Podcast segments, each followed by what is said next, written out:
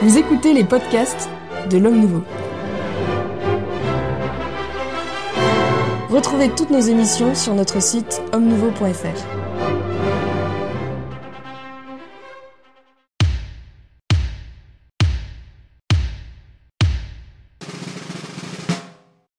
Bienvenue dans le Club des Hommes en Noir, un club exceptionnel puisque nous avons la joie d'accueillir comme invité d'honneur Laurent Andrieux, rédacteur en chef à Valeurs Actuelles, l'un des plus grands, des plus passionnants et parfois des plus déroutants des critiques cinématographiques de la place de Paris. Nous ne pouvons ici que recommander son dictionnaire passionné euh, du cinéma, un livre absolument exceptionnel. Mais Laurent Dandrieux est également euh, critique littéraire d'une grande sensibilité, comme l'a montré sa confrérie des Intranquilles, prix de l'Académie française mais nous le recevons aujourd'hui pour un nouvel ouvrage, un autre ouvrage sur un autre thème, Rome ou Babel, dans lequel il aborde euh, la question de l'universalisme chrétien face au mondialisme, un livre d'une actualité forte et qui euh, a déjà fait beaucoup parler euh, de lui. Pour discuter avec Laurent Dandrieux, pour débattre avec lui, nous avons mobilisé nos ténors, à savoir l'abbé Guillaume de Tanoirne, l'abbé Grégoire Sellier et Guillaume de Thieulois, trois voix que l'on ne présente plus vraiment dans ce club des hommes en noir. Et puis nous recevons pour euh, la première fois euh, dans ce club le père Danziec, euh, chroniqueur à Valeurs Actuelles, qui nous fait l'honneur de, nous rejoindre. C'est le, petit nouveau et le, plus jeune aussi de cette assemblée. Vous serez là, cher Père Danziec, je crois, au dîner du Club des Hommes en Noir qui aura lieu le 9 euh, novembre prochain. Oui, tout à fait. Voilà, merci pour votre invitation et ravi de, prendre place autour de cette noble table. Alors, messieurs, la, parole vous est donnée pour euh, vous entretenir avec, euh, avec Laurent Dandrieux. Peut-être, Laurent, pour, pour commencer, Rome, Rome ou Babel, titre choc, mais pourquoi, pourquoi un tel titre en fait? Alors, euh, déjà, l'idée de ce livre, elle est née après mon, livre sur l'Église et l'immigration, qui a suscité un certain nombre de débats, et je me suis rendu compte euh, à quel point, en fait, euh, chez mes contradictoires, l'idée qu'on pouvait être attaché à la fois à, la patrie céleste et à la patrie terrestre était devenue problématique, pour ne pas dire incompréhensible. Et que donc, derrière cette crise euh, que j'avais analysé sur, euh, relative aux positions de l'Église euh, sur l'immigration, il y avait probablement une dérive de l'universalisme chrétien vers le mondialisme. Et donc c'est cette dérive que j'ai synthétisée dans ce titre. Babel, évidemment, c'est l'épisode de, la jeunesse qui symbolise bien, à mon sens, cette, cette utopie mondialiste, une, humanité unifiée et qui tire de cette unification, un orgueil un peu techniciste qui, prétend résoudre tous les problèmes par l'unification du genre humain. Et j'ai écrit ce livre pour rappeler qu'au contraire, Rome, euh, l'universalisme chrétien, dans sa version traditionnelle et classique, c'est, euh, contrairement à ce que pensent, je crois, beaucoup de chrétiens, l'exact inverse euh, d'un mondialisme. C'est quelque chose qui se marie non seulement très bien avec l'enracinement, mais aussi le présuppose. Donc ce, Rome du titre appelle plutôt à la, tradition chrétienne, à la tradition catholique, plutôt qu'à des positionnements euh, plus récents peut-être sur, euh, sur ce sujet. Alors il, renvoie aux deux, c'est-à-dire qu'effectivement j'explique en quoi la position euh, classique, traditionnelle de l'Église est le contraire d'un mondialisme, et j'explique aussi malheureusement en quoi la position actuelle de l'Église tend à se laisser impressionner et, un peu gangréner, je dirais, par, par ce mondialisme. Est-ce que vous datez ce... Et puis je vais laisser ensuite la, parole à nos invités, mais est-ce que vous, et vous datez à peu près ce, ce changement dans le discours de l'Église euh, Oui, euh, je, crois qu'effectivement on peut le dater à peu près aux alentours des années 60, qui n'ont pas produit que des bonnes choses. à part nous, non Voilà. Heureusement, il y a quelques contrepoisons qui sont nés aussi dans ces, dans ces années-là. Euh, non, plus sérieusement, effectivement, je pense que c'est l'année où, euh, ce sont les années euh, où l'Église se soucie principalement de redéfinir sa proposition pour mieux toucher un monde moderne en voie de conversion au matérialisme. C'est le moment où la pastorale prend le dessus sur, sur la théologie. Et c'est le moment où on est en, l'Église se met à discerner ce qu'elle appelle les signes des temps auxquels il lui faudrait se raccrocher pour euh, garder l'oreille du monde contemporain. Et je crains que parmi ces signes des temps, elle ait vu euh, dans la, mondialisation le signe que euh, l'humanité allait assez rapidement vers son unification politique et que si on ne voulait pas rester en dehors du, train et, le prendre en marche, il fallait transformer l'espérance surnaturelle euh, qui, s'incarne dans l'universalisme en une contribution politique. Et donc c'est à partir de ce moment-là que, effectivement, on, commence à entendre parler dans l'Église de, la nécessité d'une autorité politique mondiale, qu'on on commence à entendre parler de citoyenneté mondiale, que la notion de bien commun universel euh, prend le pas sur la notion de bien commun incarné, dans une cité, c'est le moment aussi où euh, le discours de l'Église se fait de plus en plus immigrationniste. Voilà un, tableau euh, parfaitement dressé. Merci Laurent Dandrieux. Est-ce que euh, parmi les membres euh, anciens ou récents du club, il y aurait une première, une première réaction ou, un premier échange? Moi, je trouve ce titre, Rome ou Babel, tout à fait, tout à fait passionnant. et c'est vraiment l'objet de ce livre que de définir l'universalité romaine, parce qu'elle existe. Euh, mais elle n'est pas de la même nature euh, que l'universalité à laquelle on nous, conduit euh, et pour laquelle nous sommes censés être des, agneaux dociles et, suiveurs. je vous avoue que j'aurais bien vu un, chapitre sur l'universalité romaine dans votre ouvrage. Comment vous la, comment vous la définiriez? Et comment, pourquoi, pourquoi est-ce que l'universalité romaine s'oppose à ce point euh, à l'universalité, à l'universalisme euh, Quand vous dites romain, matérialiste vous dites, euh, romain oh, bah, catholique ou romain Il n'y a, qu'une Rome. Oui, bien sûr. Enfin, avec des, avec des certaines nuances et malgré tout. Oh, même, le, même le pape actuel est, romain, quoi qu'il lui en coûte. Voilà, mais tout, L'important, c'est la fin de la phrase, là. Je laisse répondre Laurent Dandry. Non, mais je pense qu'il y a ce chapitre, je l'espère. En tout cas, moi, j'ai l'impression de l'avoir écrit. Euh, non, ce qui, ce qui, distingue profondément le, l'universalisme romain, c'est le, respect de, la nature humaine et, et, de la nature humaine dans toutes ses dimensions, y compris la plus incarnée et, la plus enracinée. Je pense que même sur le, sujet de l'universalisme, le catholicisme n'oublie pas qu'il est une religion de l'incarnation et que donc il s'adresse à un homme qui euh, est un animal social, qui a besoin de recevoir euh, la plupart de ses qualités euh, morales, intellectuelles et spirituelles, comme disait Simone Veil, de ses communautés naturelles. Et donc, dès l'origine, euh, le développement de l'Église d'une part et l'évangélisation d'autre part se font dans le respect de la diversité des peuples et des cultures. Euh, dans l'Église d'abord parce que c'est vrai que l'Église ne se construit pas euh, comme une espèce de, multinationale indifférenciée qui s'étend sur toute la planète. Ce sont des églises particulières. Qui parlent le même globish. Non, non, ce sont des églises particulières qui, qui, qui forment l'Église catholique et chacune de ces églises particulières est pleinement catholique.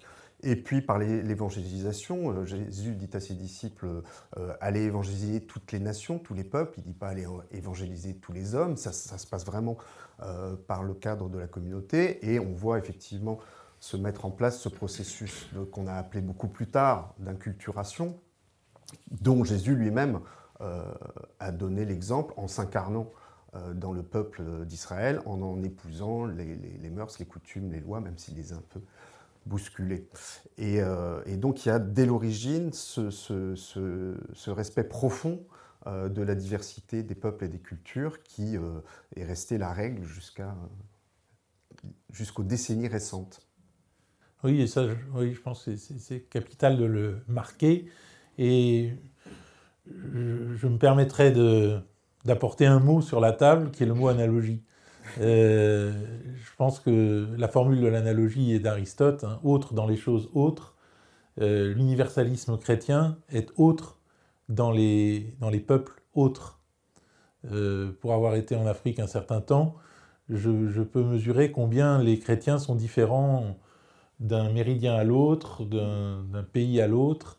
Euh, et, je pense que c'est cette, diversité que, dont vous faites l'éloge, finalement, paradoxalement, face à l'universalisme. Oui, c'est très frappant, effectivement, de constater qu'il y a un catholicisme euh, français qui n'a pas la même tonalité que le catholicisme allemand, qui n'a pas lui-même la, la, même tonalité que le, que le catholicisme sud-américain. Et effectivement, ce sont à chaque fois des différentes façons, euh, non seulement d'habiter le monde, mais aussi d'envisager de, de, la relation à Dieu. Un peu, on pourrait dire que chaque identité euh, euh, culturelle et spirituelle des différents peuples correspond aussi à, ce que, à la diversité que peut représenter dans l'Église les différentes traditions monastiques qui ont chacune leur, leur spiritualité. Ce sont vraiment euh, non seulement des richesses euh, humaines, mais aussi des, richesses euh, spirituelles qui sont véritablement le, reflet de la diversité des dons de Dieu. L'abbé Célier Bou, lui aussi, de pouvoir parler de, et qu'on instaure plutôt un débat qu'un dialogue. on n'a pas Laurent Dandrieux tous les jours. Ah bah, je suis bien d'accord. Encore une fois, on est très honoré, mais justement, M. Andrieux a, parlé donc des années 60, disons le mot, le Concile Vatican II, hein, soyons clairs.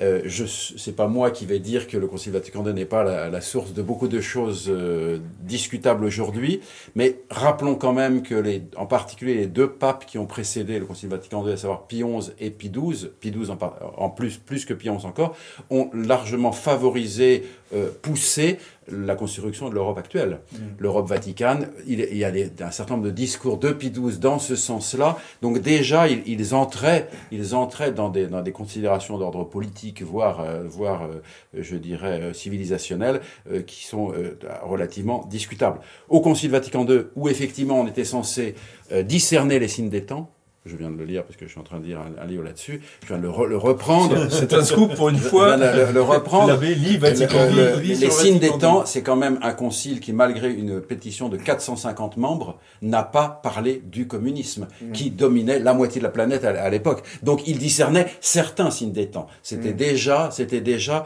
euh, très, euh, je dirais, très, très orienté. Et puis, un troisième petite chose, effectivement, euh, nous entendons parler de l'Arménie qui souffre. Rappelons que l'Arménie est le premier royaume chrétien de l'histoire de, la chrétienté, c'est-à-dire des gens qui, se sont reconnus comme chrétiens et comme, euh, comme un royaume euh, qui avait ses traditions, sa culture, et qui ont, qui ont un, un, christianisme. Euh, certes, ils ont, un certain nombre ont quitté Rome, mais un certain nombre sont restés fidèles à Rome. Un christianisme vraiment authentique qui, qui, qui est très spécifique. Une réaction, Laurent Oui, je, il n'y a pas de question. Je n'avais pas prononcé le mot de Vatican II parce que je, pense qu'il ne faut pas non plus euh, tomber dans le piège de considérer que Vatican II serait une sorte de météorite qui serait arrivé brutalement, on ne sait trop d'où. Euh, Vatican II est une émanation aussi de, l'esprit du temps qui régnait dans l'Église et qui donc lui, préexiste forcément euh, un peu. Ceci étant, c'est vrai que je, relisais euh, récemment, euh, je survolais Godium et Space et il y a notamment euh, un passage assez effrayant où, dans lequel on explique que en gros que l'humanité va aller de plus en plus dépasser le cadre un peu étriqué des nations et, les choses vont devenir de plus en plus euh, universelles. Et ce paragraphe se termine par la, notion, la mention du fait que euh, les hommes s'adaptant euh, à cette situation nouvelle, eh bien surgiront la grâce divine de Dieu, la grâce divine est dedans, surgiront des hommes nouveaux qui déboucheront sur une humanité nouvelle. Et alors là, je pense qu'effectivement, on est euh, malheureusement assez, dans, assez largement dans cette utopie euh, mondialiste, et même une utopie qui, euh, comment dire, à mon avis, se rattache plus à certains délires de, de Joachim de Flore qu'à la théologie traditionnelle. On, sent, on sent aussi l'influence dans, ce que vous venez de dire de, et de Jacques Maritain. Enfin, je ne sais pas si, si, Guillaume de Tuelois, qui a, qui a écrit sur Maritain, sera d'accord avec moi, mais ça fait partie effectivement. De, toute façon, euh, Maritain euh, et, après lui Paul VI et, beaucoup d'autres. Hein, c'est pas du tout, euh, c'est pas du tout spécifique. Il est, très symbolique de sa génération. Mais Maritain a une, espèce d'aversion pour la, nation qui est très frappante. Et quand il arrive aux États-Unis, il dit qu'il a l'impression d'être libéré de l'histoire ce qui est une. Enfin, moi, je trouve que c'est une phrase absolument glaçante. Mm. C'est euh, surtout, surtout de la part d'un homme cultivé aussi cultivé que lui. C'est euh, être libéré de l'histoire, ça me paraît un fantasme complètement délirant et, euh, et, enfin, objectivement glaçant. Quoi. Il, il, ne voit ça que comme un. Et alors, par ailleurs, l'autorité politique, spécialement l'autorité politique nationale, lui paraît, lui paraît un mal. Euh, alors que, alors que toute la tradition a toujours dit que c'était un bien. Euh, alors c'est un bien qui est un, bien spécialement euh, lourd à porter et donc qui, peut facilement dériver. Enfin, il n'empêche qu'en principe, c'est un bien. En principe. D'ailleurs, on parle de bien commun dans, la finalité de la, de la politique. Est-ce que le père Danziec, qui sagement attend son tour... Je vais prendre la parole. non, moi je trouve que le livre de Laurent Dandrieux est assez significatif de la crise existentielle que traverse euh, l'humanité aujourd'hui. C'est-à-dire que d'abord, il y a une crise euh, identitaire. En fait, l'homme ne sait plus vraiment qui il est, d'où il vient, avec euh, cette notion de racine, justement. Et se greffe à cette crise identitaire, cette crise originelle, j'allais dire, une crise spirituelle euh, par rapport à ce patrimoine euh, qui relève de, la grâce, euh, dont, il ne perçoit pas vraiment ses implications dans sa vie terrestre. Je voudrais rebondir sur ce qu'a dit l'abbé de Tanoir. En fait, je, crois que c'est peut-être cela que vous cherchiez à souligner tout à l'heure en parlant de la notion d'universalité et de romanité. C'est le, le, cri de Charles Maurras quand il dit Je suis humain, je suis romain ».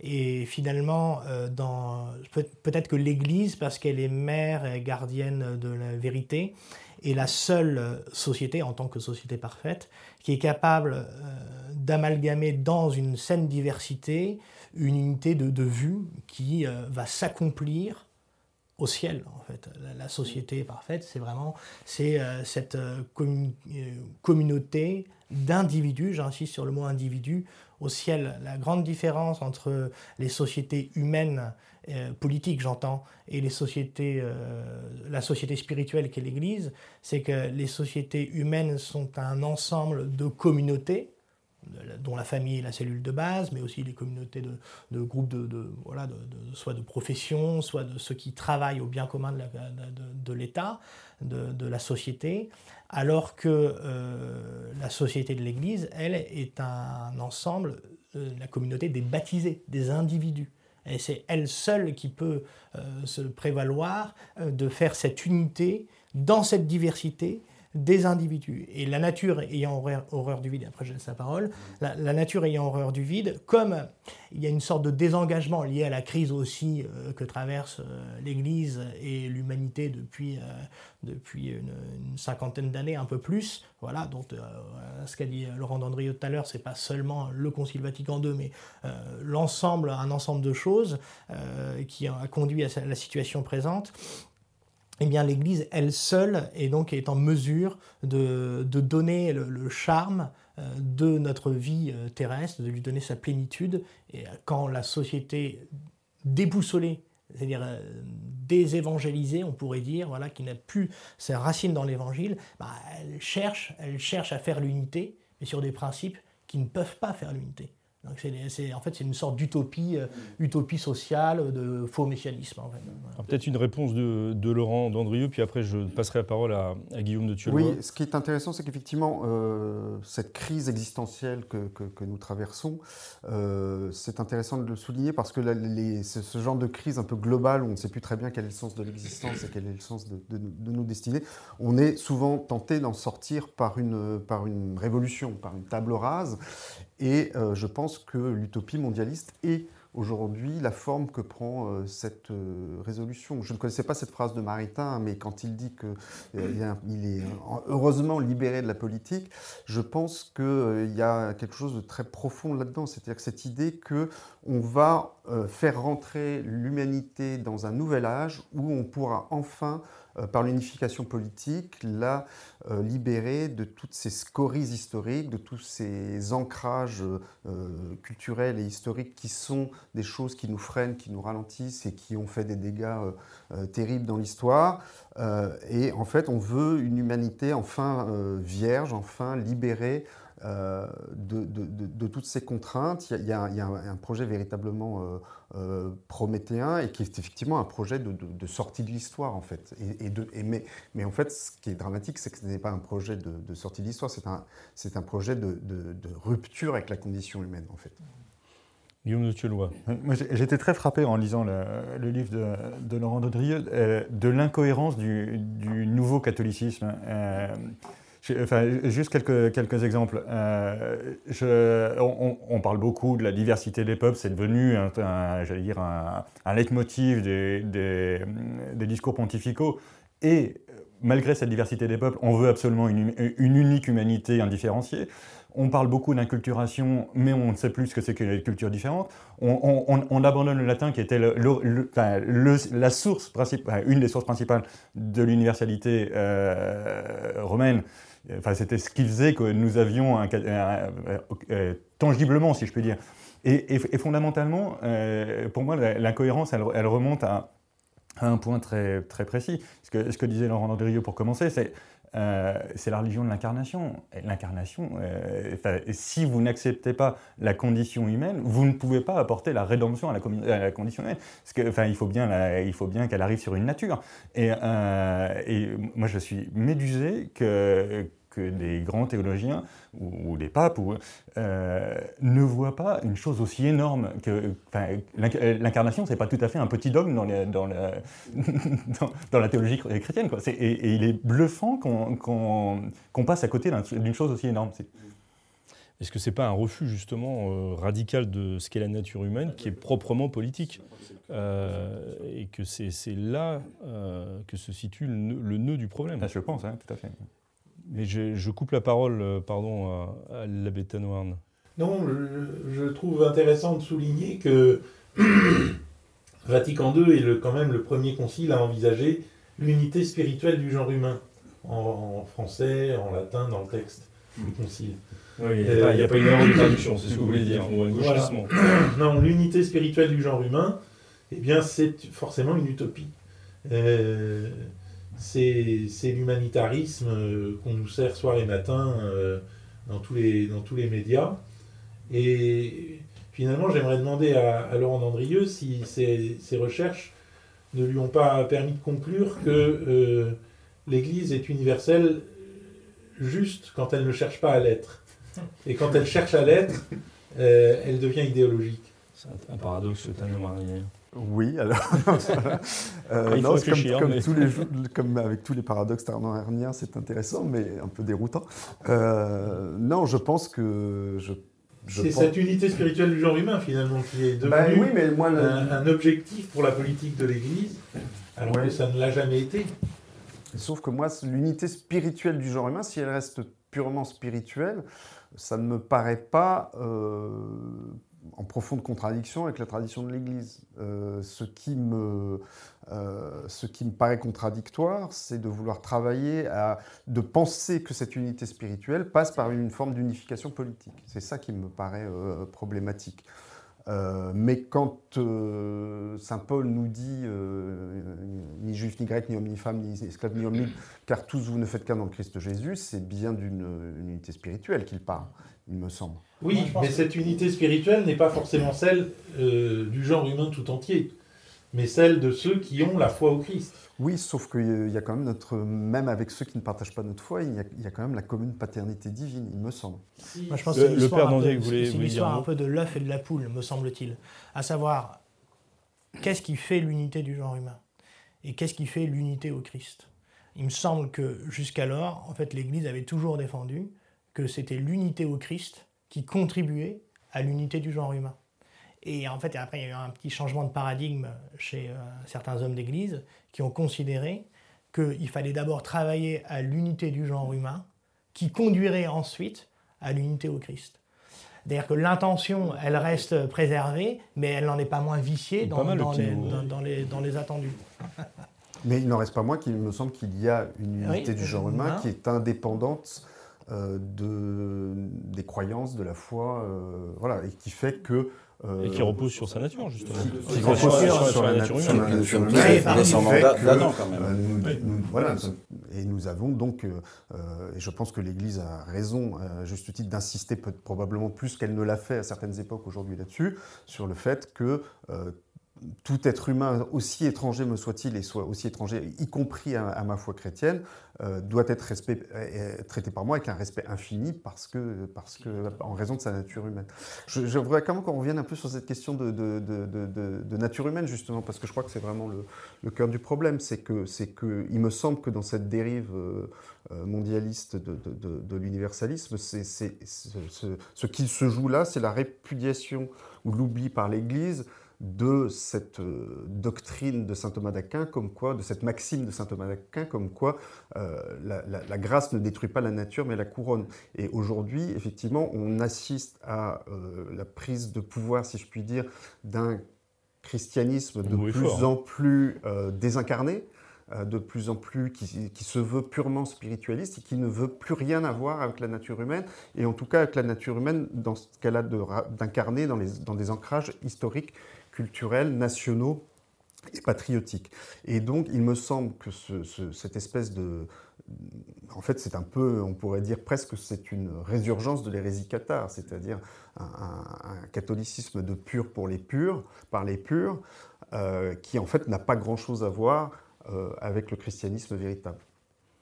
On a, parlé de l'incarnation, je pense que c'est quand même une, clé. la, définition de l'incarnation, c'est que le Fils de Dieu a pris la nature humaine, d'accord? Mais cette incarnation, elle s'est faite en un lieu, en une race, en une culture très précise. Même si on n'aime pas les juifs, notre Seigneur est juif. C'est c'est un fait. Euh, voilà, bah, c'est un fait, c'est un fait euh, important. C'est un fait, c'est un fait important. Notre Seigneur dit lui-même, je n'ai été envoyé que pour les juifs n'est-ce pas Et ce sera ses apôtres seulement qui iront vers les, vers les nations. Et il est vraiment de son temps, de, de il portait les phylactères, enfin voilà, il était, il était vraiment un juif euh, pieux, euh, observant, voilà. Et, donc il était vraiment dans un moment de l'histoire, dans une famille, dans une, patrie, dans une, dans une détermination très précise. Et nous traduisons ça, Fils de Dieu a pris la nature humaine à travers cette, cette, cette, cette cet individu, enfin cette, nature particulière et particularisée. Ce qui est d'ailleurs la, la, la, meilleure raison euh, qu'on ait pour euh, pouvoir dire que la phrase qu'on aime, selon laquelle on n'aime pas les juifs est absurde, et, spécifiquement pour un chrétien. Mais c'est vrai que je parlais tout à l'heure d'inculturation et que euh, le premier acte d'inculturation, oui, c'est l'incarnation de, Jésus dans, dans, le peuple juif et le fait qu'effectivement il est durant sa vie terrestre, réservé sa prédication euh, au peuple juif. Ça, c'est quand même très frappant. Hein. Il a évidemment préparé le terrain à, l'universalisation du, message chrétien, mais il, n'est pas allé prêcher euh, à, d'autres gens qu'à son peuple. C'est quand même très frappant. Alors le père d'Anziec et puis ensuite euh, Guillaume de Tuelois. Sur cette question d'incarnation, en effet, qui est très importante, parce qu'on n'est pas des purs esprits, il y a une, au domaine du réel, donc il y a le lien avec un, une notion de proportionnalité. Et je crois que c'est assez bien dit, euh, enfin c'est même très bien dit euh, dans votre ouvrage, euh, là, c'est que d'une certaine façon, l'homme évidemment doit avoir de la considération par principe pour tout être humain, parce qu'il est créature de Dieu, évolue par lui. C'est la première question du catéchisme. Pourquoi Dieu a créé l'homme? Dieu a créé l'homme pour le rendre participant à son éternité bienheureuse. Donc euh, rien que pour cela, c'est le point commun qu'on a avec toute âme créée qui a été voulue par Dieu. Et donc de cela, bah, même si après euh, la guerre, les, inimitiés, les, blessures, les, différences de religion, etc., peuvent euh, nourrir du ressentiment, toujours doit, euh, avoir, doit prévaloir euh, l'amour du prochain d'abord en tant qu'il est homme. Mais là où je veux en venir sur la question de proportionnalité, c'est que si par principe nous devons aimer chaque être humain euh, en soi, nous ne pouvons pas, parce que nous sommes limités dans nos affections, nous ne pouvons pas aimer tous les hommes comme ça. notre vie incarnée a besoin de s'établir dans des sociétés qui sont proportionnées, des petites nations, d'abord sa famille, son village, euh, son euh, voisin de palier, euh, son école, sa paroisse. On, est obligé pour le voisin de palier? On est obligé pour tout le monde. D'ailleurs, c'est un, un, des, un, des, sujets de la modernité aujourd'hui, où finalement on connaît, on connaît tout un tas de personnes à l'étranger par les réseaux sociaux, mais en fait son voisin de palier, on ne le connaît pas. Enfin, ça, c'est un, marronnier des discussions de comptoir. Mais il n'en reste pas moins que cette proportionnalité, elle est, elle est, elle est liée à la nature humaine, et nier cette nature humaine qui ne peut pas aimer tout le monde, eh bien c'est inviter d'une façon un peu euh, idyllique, enfin idéalisme, donc euh, étourdissante, faire la pression à chaque homme d'aimer tous les hommes et de se sentir solidaire de l'Ukraine, de l'Arménie, de tout un, tas de choses, mais en fait de tous les conflits qu'il y a dans le monde, en fait on ne peut pas, parce qu'en fait la mère de famille, il faut qu'elle s'occupe simplement de ses enfants le soir, à leur apprendre euh, leurs leçons euh, et à accueillir son mari, ou réciproquement évidemment. Voilà, donc je crois que cette notion d'incarnation... Rappelons, l'amour du lointain est souvent le camouflage du non-amour du prochain. Guillaume de Tullois, vous vouliez intervenir, puis après, on, comme les, les, minutes passent, on, on basculera un peu sur, un, sur, une autre thématique, si vous voulez. Juste une petite remarque sur la. Euh, on, on, évoquait euh, à l'instant euh, saint Thomas d'Aquin et le fait qu'on revienne à des vieilles hérésies. moi, je, suis assez frappé au XXe siècle de, l'évolution. il y a la condamnation de l'action française, qui n'est pas le cœur du magistère au XXe siècle, mais qui est quand même un, un moment important de désignation du naturalisme comme, comme erreur, et objectivement, c'était une erreur mais la, réponse a été un surnaturalisme qui n'est pas moins une erreur. Mhm. Et, euh, euh, là aussi, Maritain est très emblématique de ça. C'est euh, à, force de, s'opposer au naturalisme, encore une fois, il y avait des raisons sérieuses de s'opposer à, Maurras et au naturalisme. là aussi, je pense qu'on aurait pu le faire de façon proportionnée, mais c'est un autre sujet. En, revanche, il y a, ce qui est certain, c'est que la réponse surnaturaliste est une très mauvaise réponse au naturalisme. Et, c'est, on, on, est sorti de Saint-Thomas. Quoi. Ce qui est assez frappant aussi, c'est de constater qu'en fait, ce surnaturalisme euh, peut conduire à une euh, matérialisation de l'eschatologie. C'est-à-dire que à partir du moment où vous êtes plus dans une religion incarnée, mais dans une religion surnaturaliste, vous êtes d'autant plus sensible, si je puis dire, à l'air du temps et, et, comment dire, au courant idéologique qui essaye de vous entraîner. Et donc, c'est effectivement, c'est assez ça peut paraître paradoxal, mais euh, le, surnaturalisme euh, qui sévit aujourd'hui dans l'Église est une des explications de sa conversion au mondialisme. Laurent Dandrieux, dans sa, dans sa préface, euh, Mathieu Boccoté, vous, et c'est le titre d'ailleurs, hein, le titre de sa préface, vous, vous qualifie de philosophe de l'enracinement. L'enracinement, ça serait pardon, donc une réponse ou la réponse euh, à, ce qu'on vient de décrire, euh, à toute cette déviation ou déviance euh, vous me corrigerez, de, l'universalisme chrétien? Oui, en tout cas, l'enracinement, c'est un besoin vital de l'âme, et donc, comme besoin vital de l'âme, il ne peut pas être méprisé par, euh, par le catholicisme. Et puis surtout, en fait, le, catholicisme, c'est souvent une question d'équilibre entre des choses qui peuvent paraître contraires, mais qu'il faut bien concilier parce qu'elles sont nécessaires l'une et l'autre. Et je pense qu'effectivement, il y a un équilibre euh, tout à fait euh, miraculeux et nécessaire entre enracinement et universalisme.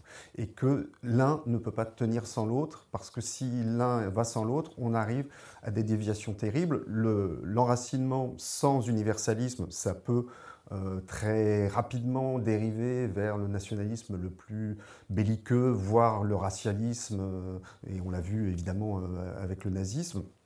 Mais l'universalisme sans enracinement eh bien, dégénère très rapidement en mondialisme. Et ce sont donc effectivement euh, deux vertus euh, ou deux principes qui sont absolument vitaux l'un et l'autre, mais que l'on doit tenir ensemble absolument.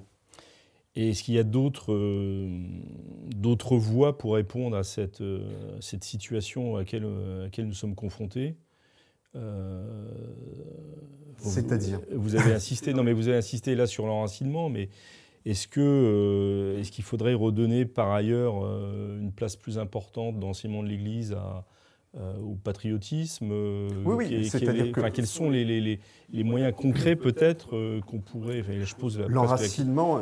effectivement, c'est une idée un peu abstraite et un peu générale, mais il est évident que cette vertu d'enracinement, elle doit s'incarner là aussi dans des choses très concrètes. Donc ça, ça suppose effectivement que l'Église recommence à euh, reconnaître la légitimité euh, pleine et entière du, du, patriotisme. Ça suppose qu'elle rompe avec cette tentation de devenir un, christianisme un peu désincarné, un peu hors sol, et que donc elle revalorise et elle se réapproprie pleinement la nécessité d'une culture chrétienne. Je pense que ça, c'est vraiment central aujourd'hui, c'est-à-dire qu'on a vraiment un divorce entre euh, une culture chrétienne qui déborde assez largement euh, le cadre des, croyants, parce qu'elle elle imprègne profondément la culture française et donc la culture de tous les Français, et d'autre part, une Église qui ne veut plus entendre parler que d'une foi pure et désincarné. Et donc tout ce qui est culturel dans l'Église est volontiers aujourd'hui regardé euh, un peu de haut, un peu méprisé, et souvent euh, quand euh, vous avez des gens qui sont attachés au christianisme pour des raisons culturelles, parce qu'ils aiment bien l'Église de leur village et qu'ils voudraient surtout pas la voir disparaître, on condamne ça comme une forme mm. d'instrumentalisation politique, alors qu'en fait c'est un c'est un levier d'évangélisation pour moi. C'est-à-dire que si vous utilisiez, si l'Église utilisait cet attachement culturel pour, comme point de départ pour une nouvelle évangélisation, je pense que ce serait euh, vraiment un, levier très puissant pour un sursaut du, catholicisme en France. Et puis il faudrait aussi plus largement euh, qu'on arrête de jeter en suspicion, euh, jeter la suspicion sur cette notion qui est pour moi absolument essentielle de chrétienté. L'ABC, oui, vaste programme, effectivement. L'ABC va intervenir, ensuite Guillaume de Thieulois. Je, je, rappelle que saint Thomas, à la suite d'Aristote, dit que le sage ou le prudent n'est pas seulement celui qui connaît les principes généraux de, de, la, de, la, philosophie, mais celui qui a de l'expérience, qui a donc connu un certain nombre de choses pratiques, euh, concrètes, qui lui permettent de s'ouvrir à un universel. Finalement, les principes généraux ne vous ouvrent pas complètement à l'universel, c'est à travers le concret qu'on arrive à cet universel, parce que je peux comprendre je peux comprendre la façon de raisonner, la façon de, vivre de mon voisin de, anglais, allemand ou peu importe, parce que j'ai moi-même une, façon de vivre et que par exemple je voudrais qu'elle soit respectée, que je, que je, que je l'apprécie et que je comprends que l'autre puisse apprécier sa propre façon de vivre, alors que sur le principe, je pourrais dire, ben voilà, il n'y a qu'une seule façon de faire, euh, un principe universel, de, alors que je me dis, non, j'ai ma façon de vivre et je comprends qu'un autre puisse avoir une façon de vivre ou des choses comme ça. Et je pense qu'effectivement, ce passage par le concret, donc par l'enracinement, permet, c'est le seul vrai passage vers l'universalisme authentique. Oui, euh, juste euh, euh, une petite provocation à, l'occasion, mais euh, moi, je, regrette beaucoup la disparition de l'Église gallicane, euh, non pas parce que je sois euh, que je sois gallican, mais, encore que. Mais on, a énormément perdu. enfin, moi, je suis très frappé en écoutant les, les évêques que tous leurs mandements politiques sont des mandements qui n'ont rien à voir avec la France. Euh, donc on nous invite à accueillir les immigrés, on nous invite à faire le tri des déchets, on nous invite à ceci ou à cela, c'est palpitant et c'est pas du tout euh, méprisable, hein. mais, euh, mais ça n'a rien à voir avec le boulot d'un évêque en France parlant à des catholiques français. C'est curieux, hein alors, que, alors que vous écoutez Bossuet ou vous écoutez tous les évêques des 15 siècles précédents, euh, il fêtait les fêtes patriotiques, il, célébrait des, des tédéums pour nos victoires, il, demandait pardon pour nos péchés nationaux. Et, euh, Alors, il y a quand même quelques évêques qui se sont récemment associés à des, à des prières pour la France. Et ils ne sont pas assez nombreux, mais en tout cas, il faut, faut pas mais ça revient. Et il faut les encourager. Mais ce qui est intéressant, c'est de constater effectivement à quel point la nation, justement, est une, une voie d'accès vers l'universel. Et, et, effectivement, c'est ce que vous disiez, Monsieur Labbé, c'est qu'on a besoin du concret pour, euh, pour, passer, pour arriver à l'universel, mais c'est très frappant de voir qu'aujourd'hui la nation est perçue comme quelque chose d'étriqué, qui exclut, qui vous, qui vous enferme, alors qu'en fait c'est à la base quelque chose qui crée du commun, qui vous, est, qui vous oblige à, déplacer, à dépasser vos petits égoïsmes particuliers et vos enracinements très locaux pour euh, adhérer à un commun qui vous dépasse. C'est la négation ou l'oubli des, des, médiations naturelles, effectivement, dont, dont la nation, euh, comme vous le disiez. Pour terminer, je vais laisser la parole au Père Danziac et puis ensuite euh, je vais laisser conclure la bêta noire, mais... Euh, j'ai été très marqué dans ma formation par mon professeur de dogmatique, le père Chevaux de l'abbaye de Foncombeau, qui pendant longtemps a été le père prieur là-bas. Et il nous rappelait une chose, euh, somme toute évidente, mais que l'altération de la conjonction de coordination et favorise toutes les hérésies. Jésus est homme et Dieu, il est Marie est vierge et mère, etc. Et l'homme est euh, chrétien, l'homme euh, en tant que tel, même évidemment dans sa dimension de baptisé, a fortiori, est à la fois enraciné et universelle. Et alors, Laurent Dandrieux s'ouvrira la comparaison, mais je trouve que son livre, à cet égard, est un peu euh, voilà, un peu à l'image du livre de, de, celui qui a encore, il y a quelque temps, avait une place dans la vie politique française, Jean-François Copé, qui avait écrit le livre euh, pour une droite décomplexée. Est-ce que c'est un compliment Là, c'est de la provocation. Là, pour, pour une droite décomplexée. Et là, je crois que son livre, c'est un peu pour un catholicisme décomplexé. Euh, voilà, en effet, finalement, on n'a pas à rougir d'être attaché à son sol, et en même temps, on n'a pas à s'excuser ou à se tourmenter d'être universel, d'être catholique. Voilà. C'est la, je crois que c'est la, leçon de, Ce qui est dramatique, c'est qu'on a, on a oublié la, conjonction de coordination et on l'a remplacé par, le, par la contradiction. Ouais, C'est-à-dire il nous faut choisir. c'est ça. Mais je ne sais, pas si, je sais pas si le en même temps euh, suffit. Euh, comme vous semblez l'indiquer dans, dans, votre C'est un bon début, un bon début déjà. Euh, moi, il me semble que l'universalité que porte l'Église, c'est l'universalité du salut et l'universalité du salut comme possibilité, pas comme réalité. Nous irons tous au paradis, même moi, la théologie de Paul Naref n'est pas une théologie chrétienne. Euh, donc cette universalité du salut proposée à chaque homme, c'est euh, l'universalité que porte l'Église. À partir du moment où elle se désintéresse du salut, où, elle estime que le salut a déjà été, est une affaire qui est déjà jouée pour tout le monde, ben, elle doit créer une idéologie universelle euh, qui remplace sa prédication du salut. Et c'est ce à quoi on assiste. Et c'est pour ça que cette prédication universelle des, des papes a si peu de succès. C'est qu'elle est artificielle. Un mot pour conclure peut-être? Non, pas Amen. C'était une bonne conclusion pour C'était une bonne conclusion. Eh bien écoutez, merci euh, Laurent Dandrieux euh, d'avoir accepté notre, notre invitation, de votre présence. Merci pour ce livre Rome ou Babel pour un christianisme universaliste et enraciné avec une préface de Mathieu, Mathieu Boccoté et un livre qui est dédié quand même à l'abbé Guillaume de Tanoirne. Euh, merci beaucoup. Au combien universel et au combien français. Non sum dignus. avec, une espèce d'en même temps, là. Hein. Au combien universel et au combien C'est les deux bouts de la chaîne dont parlait Bossuet. Voilà, merci beaucoup. Nous nous retrouvons euh, la semaine prochaine pour un nouveau Club des Hommes en Noir sur un tout autre euh, sujet. Ne manquez pas de vous inscrire au dîner du Club des Hommes en Noir euh, qui aura lieu le 9 novembre euh, prochain, où vous pourrez rencontrer nombre d'entre eux pour, pour discuter, échanger avec eux et puis les, et puis les entendre. d'ici ce grand rendez-vous, d'ici la semaine prochaine, que Dieu vous garde.